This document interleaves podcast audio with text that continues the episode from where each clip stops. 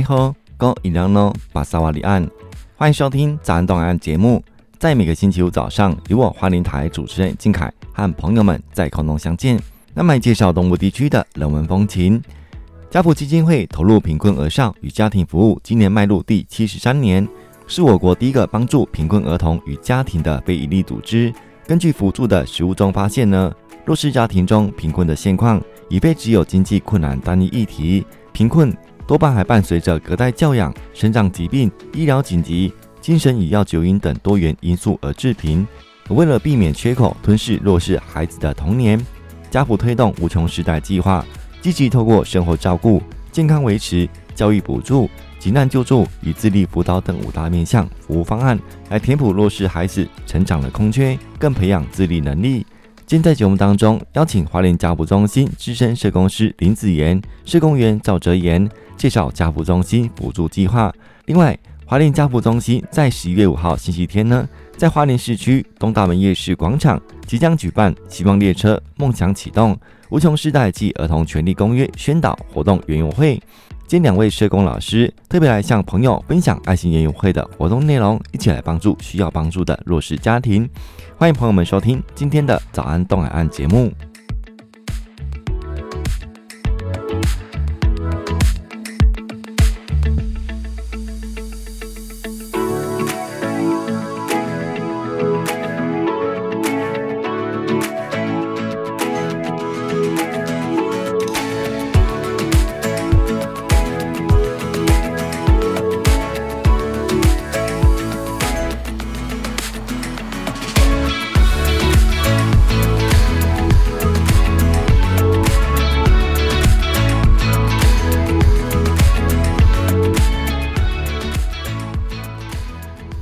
汉声电台所进行的节目，我是靖凯。今天高兴在节目当中邀请到了花莲家福中心两位社工老师，资深社工师林子妍、社工员赵哲言，来到节目当中来介绍分享有关在十月五号希望列车梦想启动爱心园游会的活动。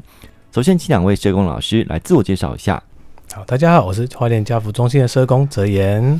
大家好，我是家福中心的社工子妍。好，一开始请社工老师来介绍家福中心服务的工作业务。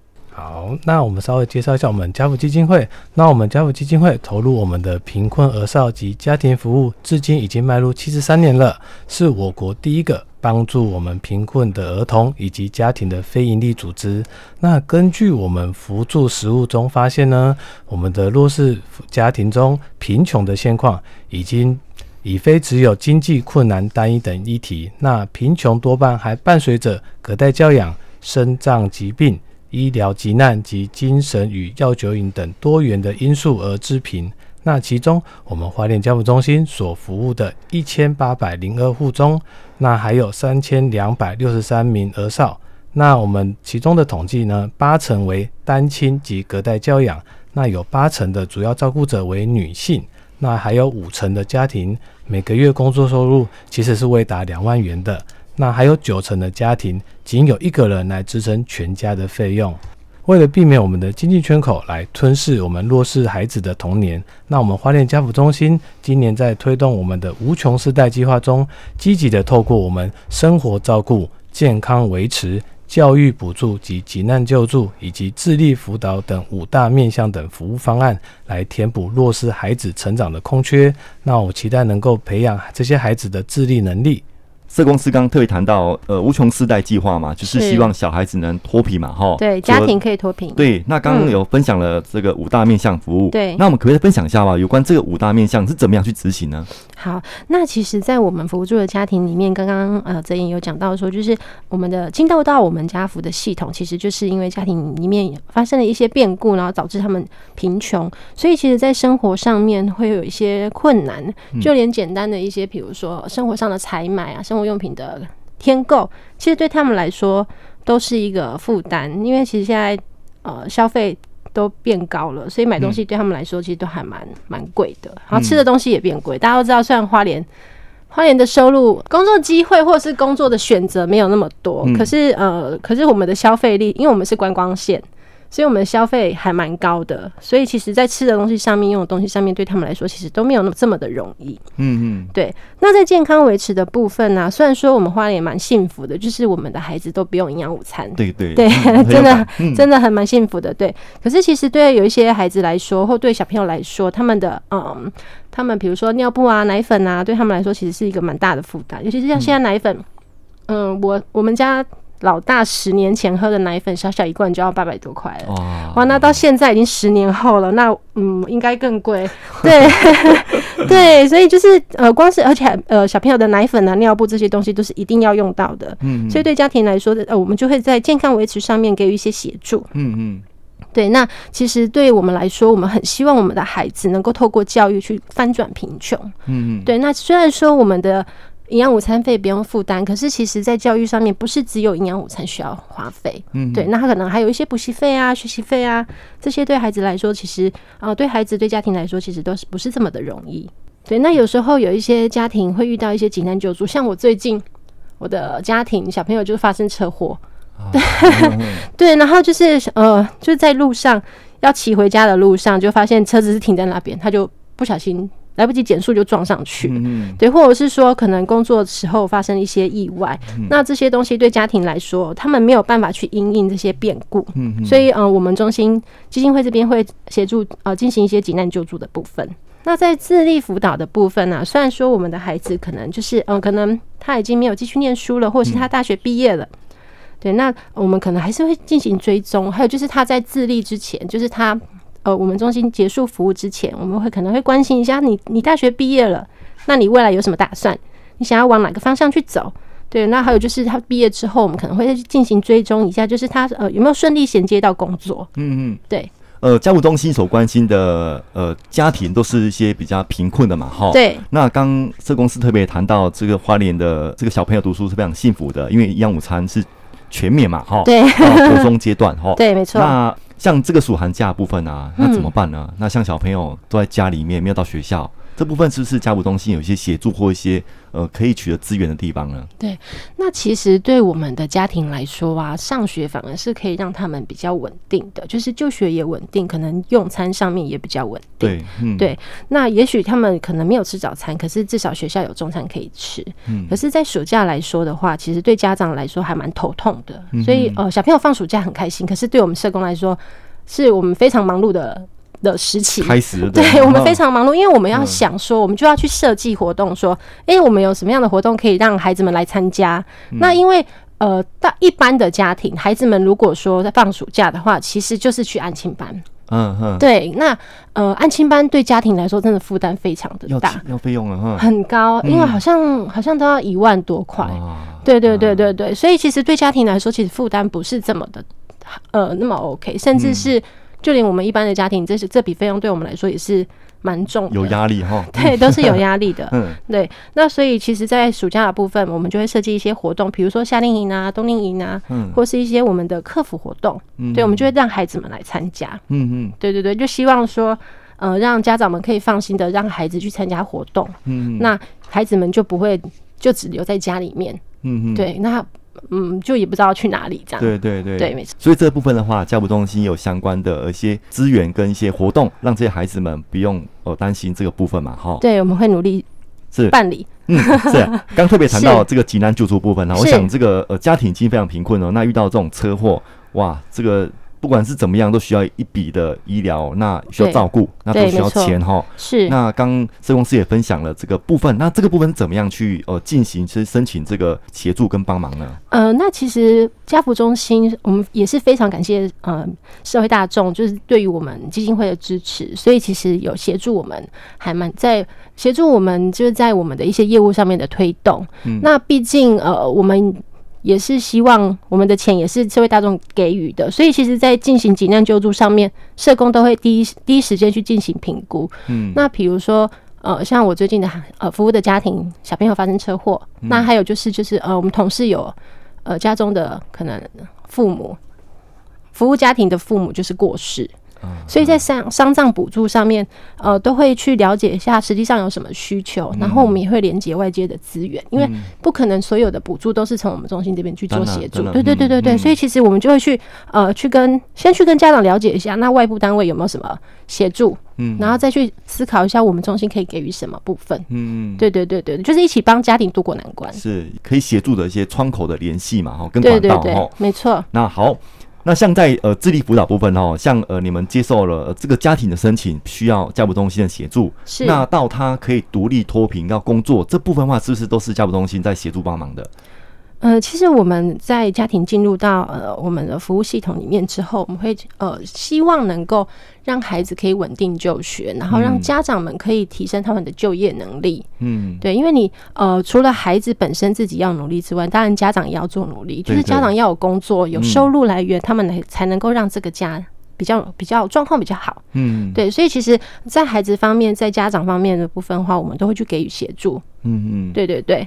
呃，那在生活照顾方面哈，呃，像家务中心在这个过年的年菜哈，是哦，都会呃帮忙这个孩子募集一些年菜给这些家庭享用哈。对，没错，这是接下来可能大概呃十十十一月份，我们可能会会在呃金海大哥这边，然后再去做一些多一点的分享。嗯、是是，绝对欢迎哈。好，在上很高兴邀请到花莲家务中心两位社工老师，资深社工师林子妍。社工员赵哲言在刚特别来介绍花莲家务中心所服务的工作跟业务。待会我们先休息一下呢，在音乐之后我们再来继续回来，请两位社工老师来介绍花莲家务中心在十月五号星期天在花莲的东大门夜市旁的广场即将举办希望列车梦想启动爱心游泳会的活动。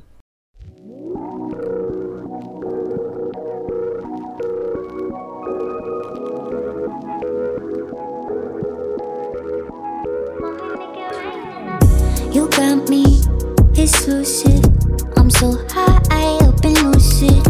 You take me to a safe place. We steady on the same pace. Yeah, I'm crazy. You like that? Don't back down. No, you talk back. Keep it spicy. That's a fat fact. We on the right track. Yeah. Driving me wild, giddy up like a stallion. Saddle up and ride you. we crossing the line champion. Driving me all giddy up like a stallion. Saddle up and ride till we crossing the line. We some champions. We know how to make it rain in the bedroom. We don't need a club, got our own groove. Coming at the same time, you're. cost a time for us.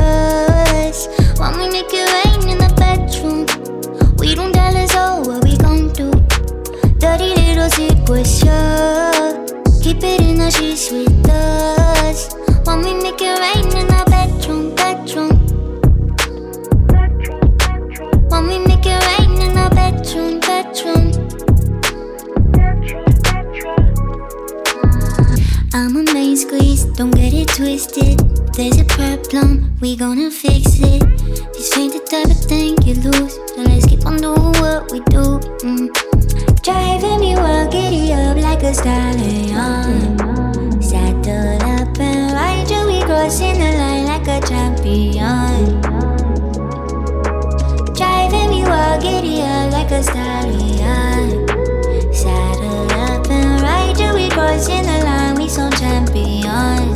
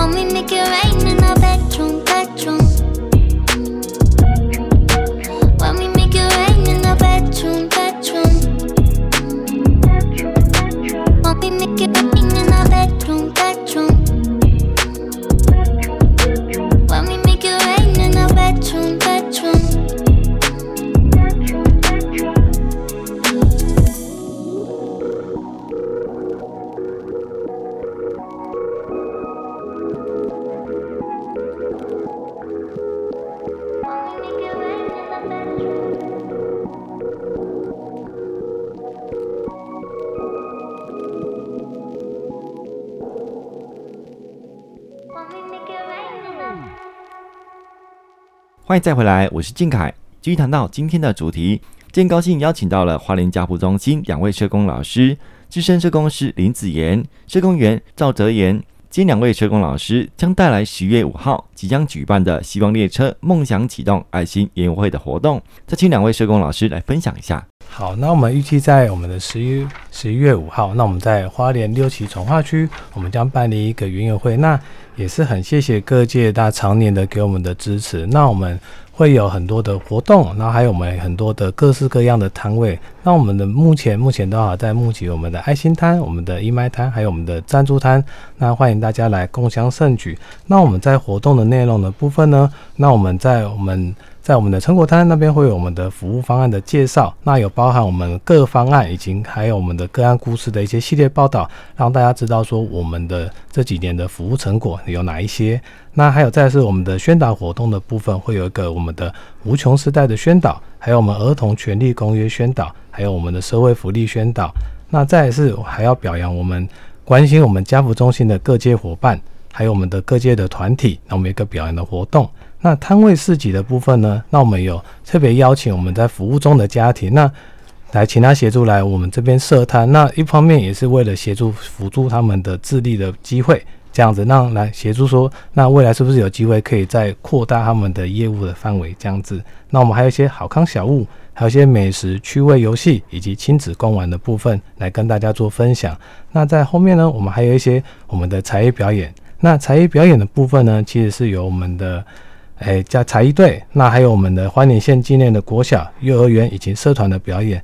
那在家福才艺队的部分，我们特别邀请我们的新城服务中心，那我们的 JF 表演才艺队这样子来跟大家做分享。在家福中心所办的园游会已经好几年了哈，嗯，很久了，呃，都是花莲最大的园游会哈。对，那像你们是只要园游会，我家里就会收到一些呃，就是这个爱心园游券五百一千，是哦，不管多少钱呢、啊，就是去做爱心嘛。没错。有关在摊位市集的部分哈，像家长都非常热心哈，有这个手做的呃市集，那我们请。呃，社工来分享好不好？好，那我们呃，其实在这两三年开始啊，我们会邀请我们自己服服务中的家庭，然后去了解一下他们，就是如果说他们有在摆摊，或者是他们有一些技，就是在美食上面有一些技能的话，嗯、我们都会询问他们说愿不愿意来我们的园游会摆摊。嗯嗯。那中心这边就会提供呃，可能就是成本费用的部分，嗯，就让他们练习去进行摆摊的动作。嗯。那他们也可以去销售一下，就是也可以了解这样市场行情。就比如说他的这个东西要卖。多少钱啊？嗯、那或者是说他做的好不好吃啊？当天的成效怎么样？嗯、那一方面也是增加家长的自信心啊，嗯、就是让他们知道说哦，原来我做的这个东西大家都觉得不错。嗯，那也许就是增让他们增加一些呃，未来可以再去可能也是去小市集摆摊，因为花莲其实最近越来越多市集了。嗯，对，那也可以让他们知道说哦，原来他们这些东西其实平常平常可能只是在家里做的，嗯，或者是说他们也是已经有摆过摊了，那他们就是在园游会当天呃有那个位置。去去贩售的时候，其实也可以让一般民众知道说，哎、欸，这个东西吃起来不错。啊，那你有没有在摆摊？那你在哪里摆？嗯、那也许他们喜欢之后，他们就会再去找那个摊位。嗯、那也可以增加我们家庭的收入。嗯嗯。就是打民生的概念，是，对，所以这摊位的申请是家福中心去邀请的，还是呃像这些摊位的家长们自己主动报名的？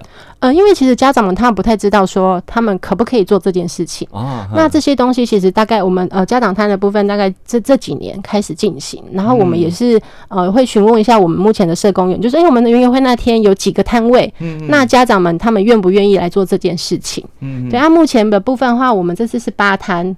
对，然后八摊家长部分都还蛮踊跃的，所以一下子就满了。嗯、是，对，要期待就是当天的成效这样子。呵呵对，所以这次园游会都几乎每年都是破百摊哈。对对对，没错。嗯，那像这些的呃爱心收入都是。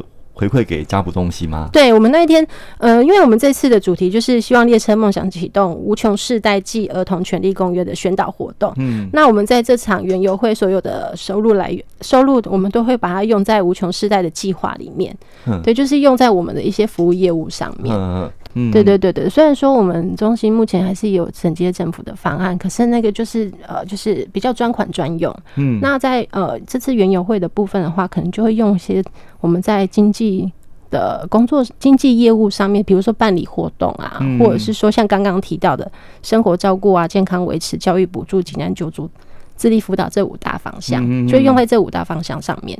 嗯，对，是。那这园游会刚才还谈了一个特色，就是这个表演。是，嗯，对。那因为呃，目前以花莲中心来说的话，我们有两支才艺队，嗯、那一支是 JF 舞蹈的才艺队，然后另外一个是极限运动才艺队。嗯，对。那呃，极限运动才艺队还蛮特别的是，它是滑板跟直排轮两项运动去组成的。嗯，那因为极限运动想要在东大，就是在那个场地上面表演，有一点点限制。对呀，对。其实还蛮想要让大家知道，说，哎，这些这两这这两支。呃，这两批孩子，他们他们学习的状况怎么样？可是有一点点难呈现。嗯，对对对对对。那也许未来有机会。对，嗯、那 JF 舞蹈才艺队其实成立还蛮久的。嗯、那就是一些热爱舞蹈的孩子。嗯、那我们就邀请讲师，然后带着他们训练。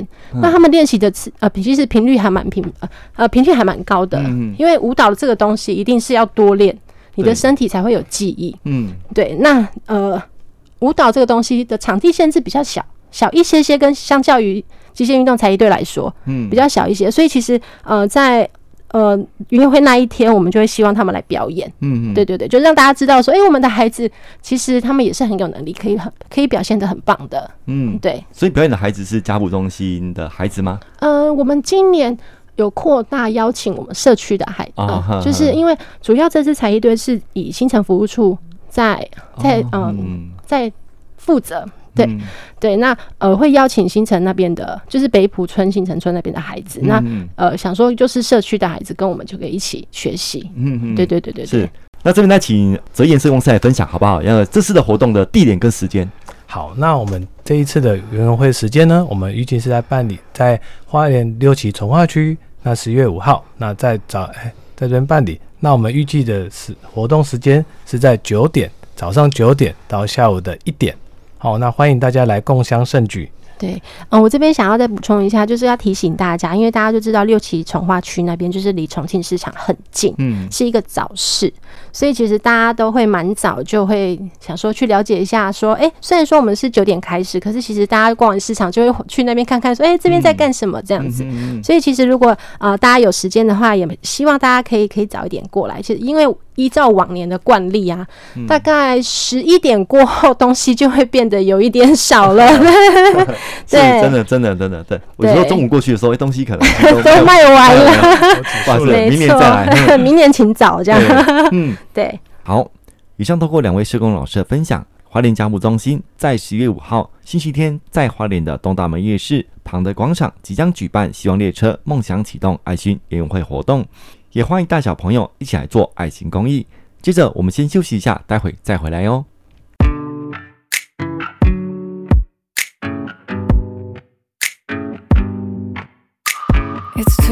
Now to turn around and back again. I made my bed and now I lay my head in it. I'm sorry I'm not perfect, but I knew.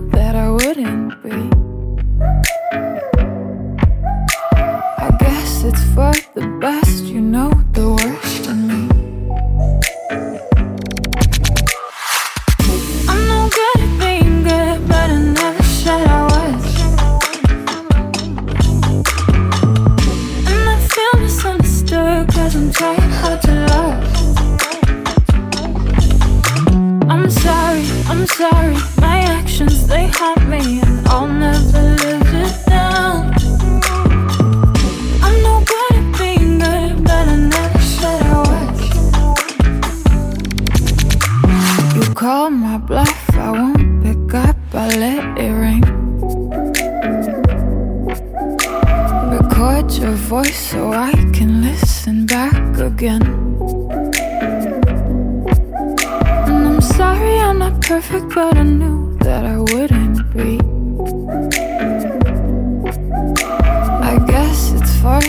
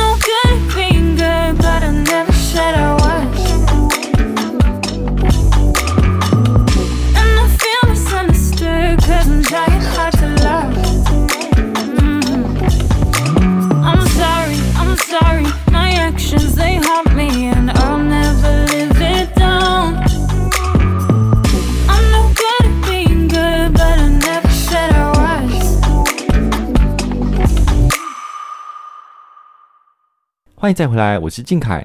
今天高兴邀请到了华人教务中心两位社工老师，资深社工师林子妍、社工员赵哲言。今两位社工老师将带来十一月五号即将举办的“希望列车梦想启动”研讨会的活动。呃，像前两年疫情啊，这部分的话，像呃家务中心就经营的蛮辛苦的哈，一些募款、一些活动可能就因因此然后呃暂缓举办嘛哈。是。那呃这部分的话，到今年为止算这个重建开始。那我们再请社工师来分享好不好？这个过程到现在为止。嗯，我我其实觉得台湾一直是人情味非常重的地方。对，那虽然在疫情期间大家都很辛苦，其实对一些民众来说，他们还他们都还蛮能够去。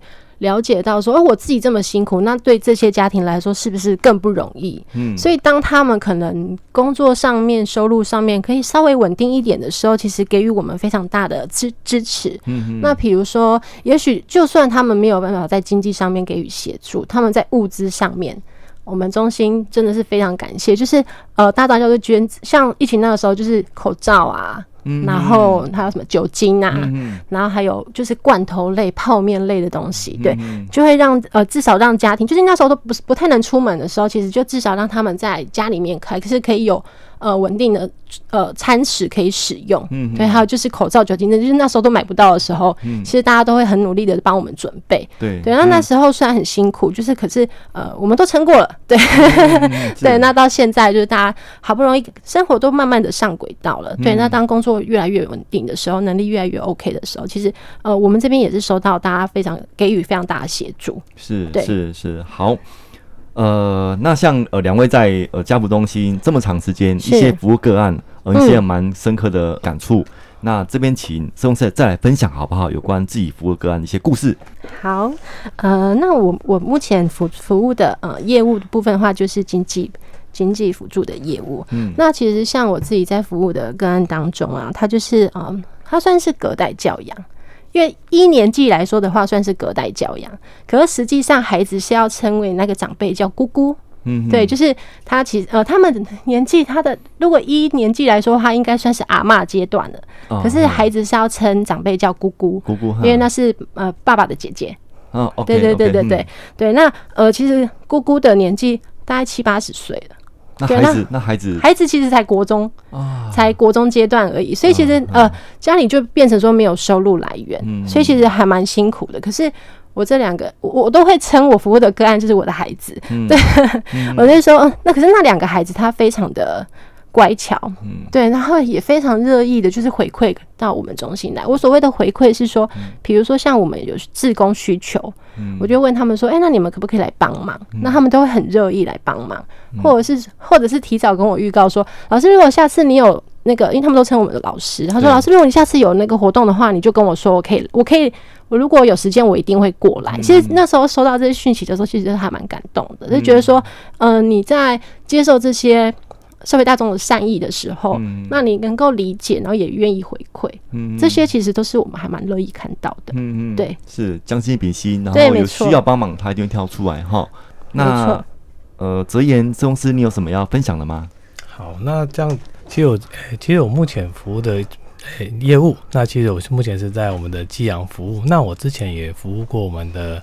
家庭厨育，那经济辅助的部分，其实我们都有服务过。那其实我接触到这么多的个案，其实都发觉到他们的在生活上面确实是还蛮辛苦的。就像我之前提到说，那这些家庭，那他们的状态并非只有单单的经济议题，那其实他们都还有包含所谓的一些司法的议题。那这个部分其实主要是包括他们的人身安全去受到威胁这样子。那我们。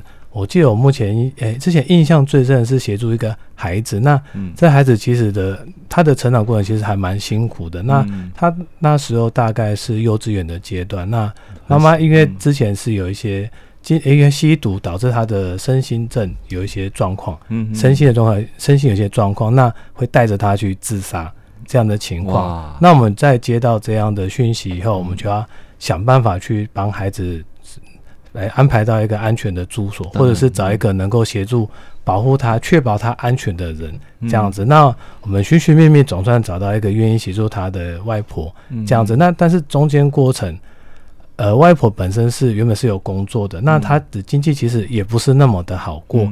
那她在中间照顾为这个孩子的安全，她原本的工作其实会慢慢的去落掉，这样子可能就没有办法去配合雇主。那导致说他们的经济其实陷入困境。那中间过程，他还要在面对司法的部分，我们还要去跑。法院跑警察局，嗯、那每天都要提心吊胆。嗯，那个妈妈的部分是不是会来去做人身安全的骚扰？哦、这样子，嗯、那中间过程其实是还蛮辛苦的。嗯、那所以那也是幸好有各界大众来支持我们家福中心，那我们家福中心来可以有这个机会去协助这样的家庭，来去给他至少说在这个过程，他的经济部分至少可以维持一个最基本的需求。嗯，那不管是我们的生活经费，还有我们一些物质的部分，都可以让他。能够维持在这度过这个最艰辛的阶段，那也真的是很谢谢各位协助。那其实到后面这个孩子，那他诶妈妈的部分，其实应该透过司法部分来去让他有一个比较好的一个归所去就是去到路间服刑的，那他就不会到一直去骚扰这个孩子，那孩子也可以在。外婆的保护底下，能够安全的成长，这样子，所以真的是很谢谢各位大众来去协助我们家扶中心这样子。是哲彦负责的是这个寄养的服务嘛？哎、欸，目前是服务寄养。那我在之前也有做过诶、欸、儿童保护，然后在中间也有做过经济辅助这样子。嗯、这个寄养部分是要怎么样去申请？那这个寄养部分是怎么样呃去配对呢？哦。寄养部分其实它是由我们花莲县政府来去做主要的筹办，那我们家福中心主要是承接这样的方案来去做协助。那这个招募的不寄诶，称为寄养家庭其实是还蛮辛苦的一件事情，所以我们对每个寄养家庭都是真的是非常的看重。那在招募的部分，我们在每年的年初，其实大概一二月的时候，就会在我们花莲家福中心的官网。那或者是我们也会在电台的去做一些宣传，让大家知道说我们开始陆续在招募寄养家庭。那寄养家庭在诶进来以后，那其实我们会经过一连串的甄选、训练来去做最后的评估。好，那个因为这个部分是有关我们寄养孩子的人身安全，我们必须做是一个最审慎评估，做一个最高规格的去。去评估一下我们寄养家庭到底合不合适，那我们后面还会再邀请我们的专家学者来去做整体的评估跟了解，嗯、那最后可能才会正式的成为我们的寄养家庭。嗯、那在寄养家庭甄选完成以后，其实还要再经过一连串的正式训练，以及去呃练习去带我们的寄养的孩子，这样子，嗯、其实中间过程都是非常的神圣的。那中间过程，我们的社工员都会来去做协助。这样子是，那像寄养家庭的话，呃，这个孩子到那个家庭去生活，是，那通常这个孩子要待多久？哦，那这个孩子待多久？其实这个会攸关于说他的原生家庭的。呃，完整性到哪个程度？因为这个孩子会被带出来，嗯、那他的原生家庭一定是一个比较破碎或者是不堪的状况，嗯，所以才会把孩子带离家里面。嗯、那怎么样回去？其实就会变成说，除了说，呃，就会有好几方的，比如说寄养社工，然后家处社工、县府社工，或者是呃。县呃县政府那边会邀请一些专家学者去了解一下，说，哎、欸，到底这个孩子这个家庭适不适合回去？嗯，孩子跟家庭准备好了吗？嗯，对，才会让孩子再回到家，回到原生家庭里面去。是，对，是，所以哲言负责的这个工作是非常压力非常大的。对，听你这样一说，对，没错，对，任何一步都不能错哈。是，一步错步步错，绝对不可以。对对对对，要非常的谨慎了。是是是，那你六日是不是也常会接电话啊？几乎是没有假日。真的有点二十四小时待命这样，辛苦了，真的辛苦了。好，那今天节目进行很快要到尾声了哈。是，那有没有什么在最后补充的？有关这次的活动？好，那还是再次提醒大家，我们的云游会是在十一月五号礼拜天，我们在东大门夜市的旁边的广场，对，就是六期从化区那边。那我们的活动时间是九点到一点，那欢迎大家前来共享盛举。没错。好，今天在节目当中，很高兴邀请到了花莲家务中心资深社工师林子妍、社工员赵哲言来介绍有关十一月五号星期天当天呢，花莲家务中心在花莲市的从化区。也就是东大门夜市的广场举办“希望列车梦想启动无穷时代暨儿童权利公约”宣导活动爱心演舞会，也希望乡亲朋友们在十一月五号当天呢，能抽空参与家务中心所举办的爱心演舞会，也多关心社会上需要被关心的弱势族群。最后，今天高兴邀请到了花莲家务中心两位社工老师对活动的说明介绍，谢谢你们。好，谢谢主持人，谢谢听众朋友。好谢谢主持人，谢谢听众朋友。再见，拜拜。拜拜。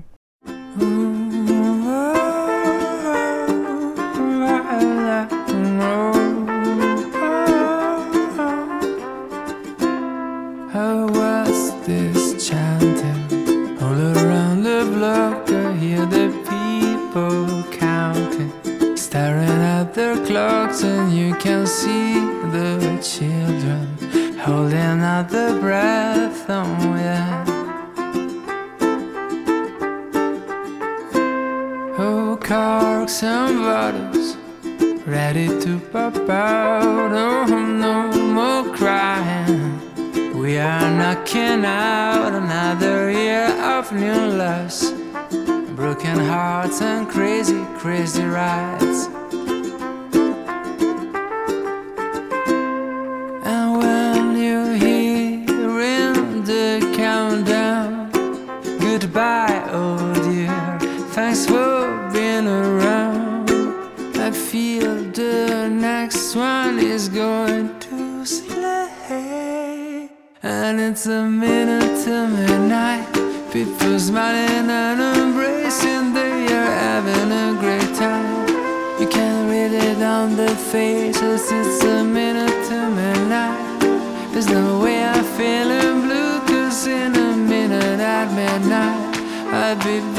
kissing you And then the sky will blossom up into a million colors Right?